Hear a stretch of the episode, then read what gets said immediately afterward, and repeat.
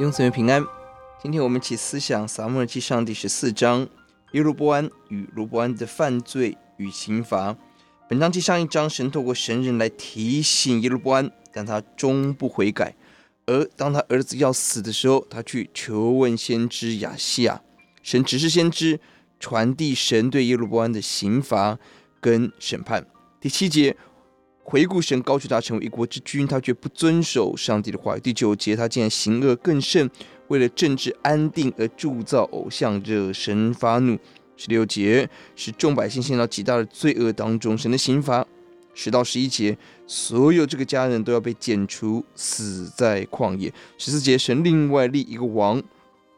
这个预言在下一章巴拉身上实践了。十五节，百姓被掳，离开应许地。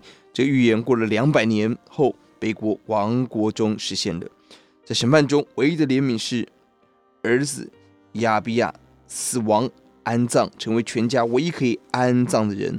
在乱世当中被神接去过世，也是一种福气，就是救我们脱离一个混乱黑暗的时代。二十一到三十一转到南国罗伯安，北国这样的悖逆拜偶像，南国呢？罗伯安的母亲是亚门人。外邦人不可能有任何金钱信仰的教导。两次强调他的母亲所罗门让这样的孩子做王，可见他在智慧当中的愚拙。罗伯安好大喜功，明明没有金盾牌，用铜盾牌来代替，维持表面的风光，但内里生命完全不对。这是他一向的风格，维持表面的荣耀，却失去内里真实上帝的同在、荣耀跟敬畏。我们要思想，这是不是我们的光景？他没有父亲的智慧、财富、威望，但要维持表面的荣耀，用铜代替金的，失去内里的真实。今天我们到底要的是世界的掌声、名牌、成就，给我们铜盾牌的荣耀，还是要上帝同在、金盾牌的荣耀，永远不动摇、不过去的荣耀？求主打开我们的眼睛。两个女人，伊罗波安的妻，罗伯安之母。透过两个女人，母亲爱子心切，无法挽回儿子的性命。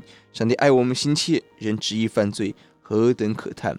我们一起祷告：主，愿你怜悯我们。我们透过南王、北王，我们看到人对上帝的抵挡，对上帝的拒绝。主，恳求你把悔改的心、赦罪人放在我们当中，让我们还有今天，还有今天，赶快回头，让我们不要表面那个铜的荣耀，让我们要声明真实神同在。